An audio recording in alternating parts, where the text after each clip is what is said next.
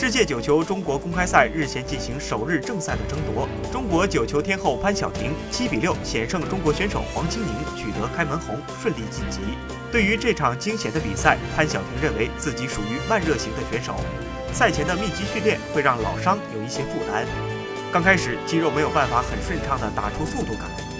潘晓婷笑着说：“我现在不是用肉体打球，而是在用元神在比赛。”世界九球中国公开赛已举办十年，潘晓婷从未缺席。她参赛的心态在不断变化。以前参加比赛目标一定是冠军，但现在打球更多的是因为热爱。比赛中没有特别强的胜负心，只想打出精彩的。